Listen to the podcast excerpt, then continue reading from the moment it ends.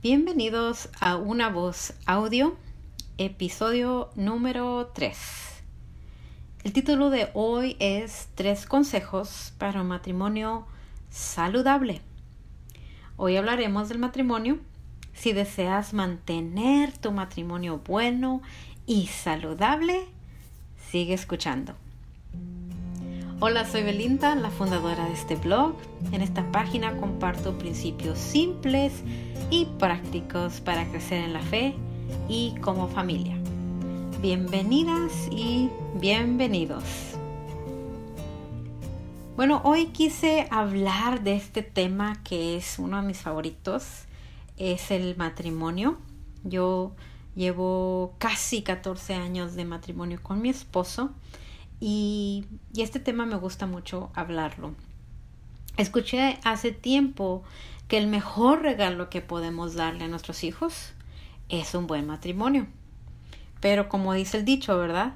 Lo bueno no, no nace, se hace. Y si deseamos esta salud matrimonial, tenemos que cultivarlo. Les puedo leer un poema, es uno que es por ahí por el internet de un poeta argentino y dice así, estoy aquí cuando quieras, cuando me quieras y para lo que quieras, pero especialmente estoy aquí para las malas, porque para las buenas está cualquiera. está un poquito cómico por las palabras que él usó, pero creo que es muy aplicable al matrimonio. Porque cuando todo va, bien en el matrimonio, bueno, la vida es súper fácil, ¿verdad? Para las buenas cualquiera, como dice él. Pero cuando eh, la relación a lo mejor está un poco fracturada, no está tan saludable, es un poquito más difícil amar y continuar. Por eso es que te traigo hoy estos tres consejos porque mi deseo es que al practicar estos consejos puedas mantener tu matrimonio sano, que tu matrimonio no llegue a la fractura. Y si no estás practicando estas tres cosas que te voy a compartir, hoy es un muy buen día para empezar a ponerlas en práctica.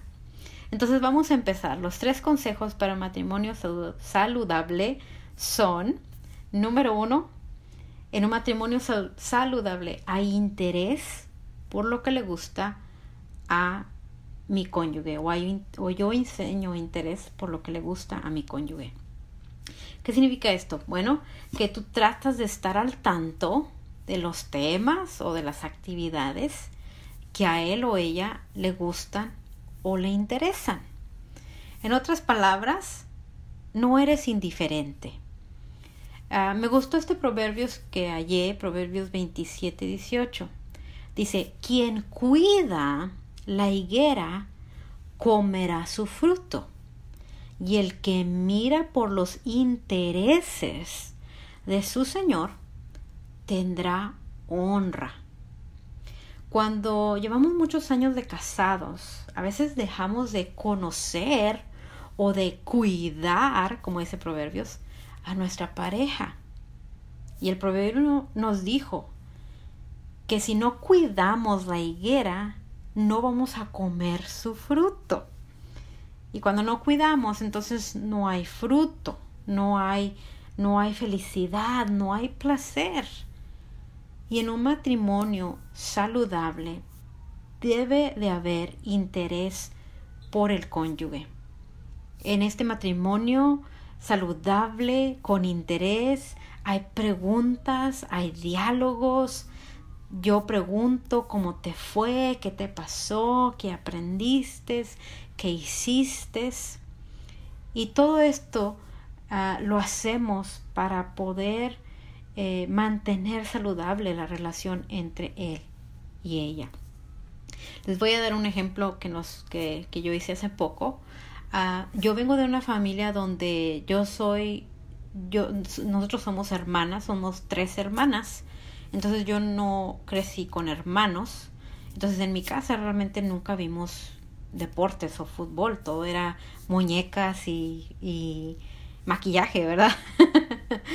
Pero una cosa que yo siempre, que siempre practico es el poder estar al tanto de lo que le interesa a mi esposo. Y ahorita que pasó el mundial, mi esposo es un fanático del, del fútbol y, y entonces yo quería estar al tanto de los juegos y que del, e, del equipo A y F y G y bueno, entonces lo que yo hice fue imprimir, imprimir varias gráficas para saber quién estaba en cuál equipo y qué, qué tiempos iban a jugar y cómo se eliminaba cada equipo porque yo quería estar al tanto y poder platicar de lo que había pasado en el mundial. Y esa es una manera que yo puedo enseñar y tener interés por aquello que le, que, le gusta a mi esposo. Ah, otro consejo que yo siempre doy en cuanto al interés es que nos demos, que estemos atentos a los cambios que ocurren en nuestra pareja, porque ah, Dios nos ha hecho tan complejos, ¿verdad? Y tan hermosos que a lo mejor las cosas que me gustaban antes ya no me gustan ahora. Y ya les he dado este ejemplo en otra ocasión, pero lo voy a dar otra vez. Yo antes me gustaba mucho cuando estaba joven, cuando yo conocí a mi esposo, a mí me gustaba mucho tomar una, un refresco llamado Dr. Pepper. Es un refresco muy dulce. Y, y ahora ya no tomo, ya no tomo el Dr. Pepper por las calorías. Ahora tomo agua. Y hay un lugar, un restaurante donde tienen un hielo muy rico. Y cuando mi esposo va a este restaurante, él casi siempre me trae un vaso grande de, de hielo con agua, porque sabe que yo tomo agua y me gusta el hielo que ese lugar le pone a sus bebidas. Y esa es una manera en que Él me enseña a mí que Él está al tanto de mis cambios y que Él está interesado en lo que me gusta. Y eso es ah, simplemente el punto uno. Ah, un matrimonio saludable enseña interés el uno por el otro. Un consejo para finalizar este punto es que cuando te vuelves a reunir en las tardes o en las noches cuando ves a tu esposo, tu cónyuge, ah, pregúntale, este, a ver, dime tres cosas buenas que te pasaron hoy o tres cosas malas o una cosa buena o una mala, lo que tú quieras, pero ten ese diálogo para saber y para todavía mantenerte eh, interesada en lo que le está sucediendo a él o a ella. El punto número dos, el consejo, para un matrimonio saludable es que en un matrimonio saludable hay tiempo para el toque físico. ¿Ok? Y sí, el toque físico sí incluye la intimidad, pero también debe incluir tiempos de apapacho, tiempos de cariños, tiempo de besos, tiempos tan simples como agarrarnos de manos, como sentarnos juntos a veces vamos a la iglesia y ya los matrimonios ya ni se sienten en la misma banca, ¿verdad? Pero aquí no, ¿verdad? En otros países. Pero esos son, esos también son muestras de cariño. Eh, y yo creo que lo mejor que podemos hacer es que nuestros hijos vean este amor entre nosotros a través de nuestro toque, de nuestro trato. Y bueno, vamos a hablar sí de lo obvio, ¿verdad? el tiempo de intimidad entre la pareja. Quiero leerles Marcos 10.8. Aquí Jesús está hablando de este mandamiento que, que, que Dios habló, pronunció en Génesis, en Génesis 2. Pero Marcos 10.8 dice, y los dos serán una sola carne, así que no son ya más dos, sino uno.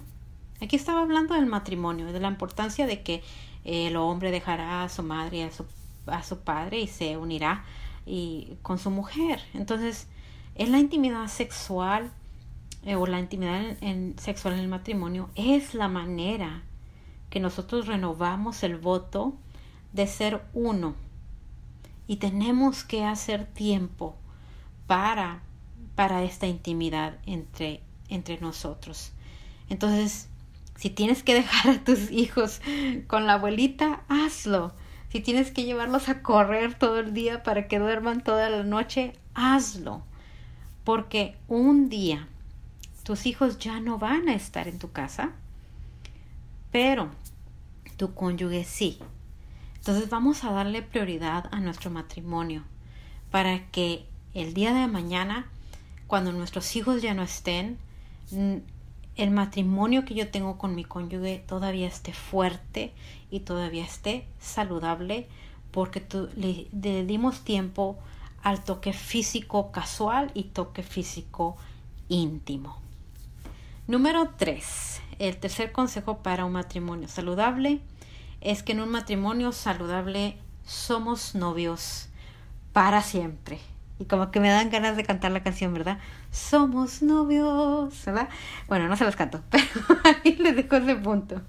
Somos novios para siempre. ¿Qué significa esto? Bueno, que no puede faltar el romanticismo, que no puede faltar todo eso que nos dice 1 Corintios 13. Les quiero leer específicamente el verso 7, porque 1 Corintios 13 nos habla del amor y el verso 7 todavía está hablando del amor y nos dice que el amor todo lo sufre, todo lo cree, todo lo espera, todo lo soporta. En un matrimonio saludable hay amabilidad, hay respeto. Todavía nos abrimos la puerta, todavía lo servimos con amor, todavía nos elogiamos y, y nos hacemos regalos. Muchas veces la gente como que se, se frena en dar regalos porque dice, ay, pero es que me, me va a costar y no tenemos dinero y los niños y la colegiatura y todo lo demás. Los regalos pueden ser algo que, que no cuestan. Podemos regalar palabras, podemos regalar nuestro tiempo, una experiencia al ir y visitar un lugar, el cocinarle su platillo favorito, el traerle una flor del jardín, algo tan simple, pero a veces espontáneo, porque la espontaneidad creo que es más que nada la, la base del romanticismo, que salimos de, de esa rutina de todos los días y nos sorprendemos con detalles. Les voy a contar de un detallazo que tuvo mi esposo en un San Valentín. él me sorprendió. Yo estaba eh, fuera de, la casa y cuando regresé en la noche los niños estaban bien emocionados y no sabía por qué. Y cuando llegué a ver por la ventana, en la ventana donde yo lavo los, los trastes, los, los vasos y todo, este, allí tengo una, una fuente que mi esposo me regaló eh, un día de las madres y me encanta ver mi fuente. Y esa fuente ese día de San Valentín la había llenado de pétalos de rosas y fue algo súper impresionante. Me encantó ah, ese detalle que él tuvo conmigo. Pero no todos tienen que ser así de de ese fue un detalle para mí espectacular porque se tomó de mucho tiempo y pero yo por ejemplo ah, con mi esposo yo le he puesto sin que él se dé cuenta una nota con unos cacahuates y su bebida favorita para que cuando él salga al trabajo él vea ese regalo. Le he escrito mensajes en, en el baño, hay unos marcadores muy buenos marca Crayola que son especiales para escribir en el espejo del baño y esos los uso para ponerle un mensaje. Y hay tantas otras ideas, si, si tú ves ideas románticas, bueno, te sale un sinnúmero de cosas.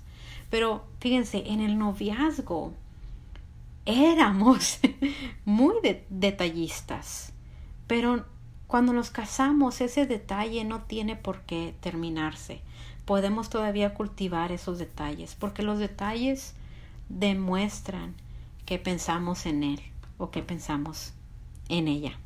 Ese fue el número, el número tres. Bueno, para terminar, pues hoy hablamos de tener un matrimonio saludable.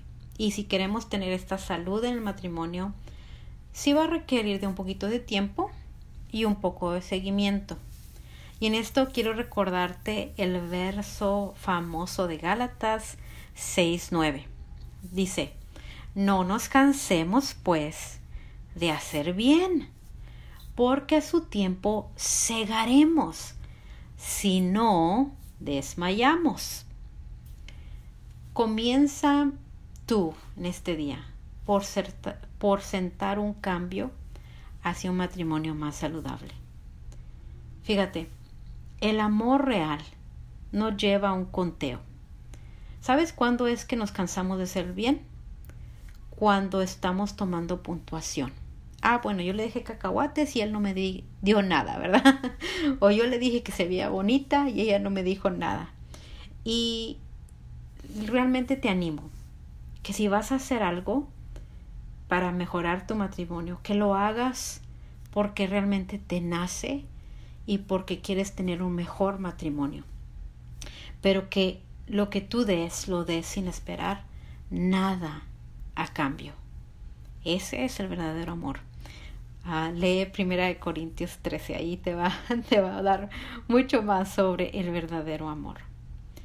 En, en este día quiero solamente darte estas recomendaciones para poder eh, ver eh, o hazte esta, esta evaluación en tu matrimonio. Pregúntate estas tres cosas que van con nuestro punto 1, 2 y 3. La primera pregunta es, ¿enseño yo interés por mi cónyuge? Pregunta 2. ¿Cuánto toque físico contribuyo yo a nuestro matrimonio? Pregunta 3. ¿Todavía yo lo trato como novio o como mi novia? Haciéndote estas tres preguntas creo que te va a ayudar a saber con cuál de estas categorías empezar, ¿verdad? Y si quieres más sobre este tema, te voy a dejar aquí el enlace de los 14 días para un mejor matrimonio.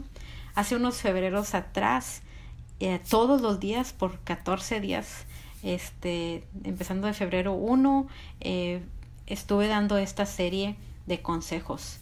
Y mi deseo era que si todos empezábamos a cultivar nuestro matrimonio en febrero 1, para el 14 de febrero ya ya deberíamos de tener un mejor matrimonio. Y aquí les voy a dejar este el primer día de esos 14 días por si quieres unas ideas. Estas son 14 ideas que tú puedes hacer para mejorar tu matrimonio. 14 detalles uh, que tú puedes tener con tu cónyuge. Y si quieres más sobre el tema del matrimonio, aquí en el blog, si tú vas a donde dice hogar, también tengo una sección que se llama, que dice matrimonio, y ahí está toda la colección de, los, de las reflexiones que he escrito sobre este tema del matrimonio. Bueno, entonces lo único que me resta es pedirte que me comentes a cuán, quién quiere un matrimonio más saludable. Y si ya te hiciste la evaluación, déjamelo saber. ¿Cuál de estas ideas te gustó más? ¿Y, qué, qué te pareció este tema de este audio?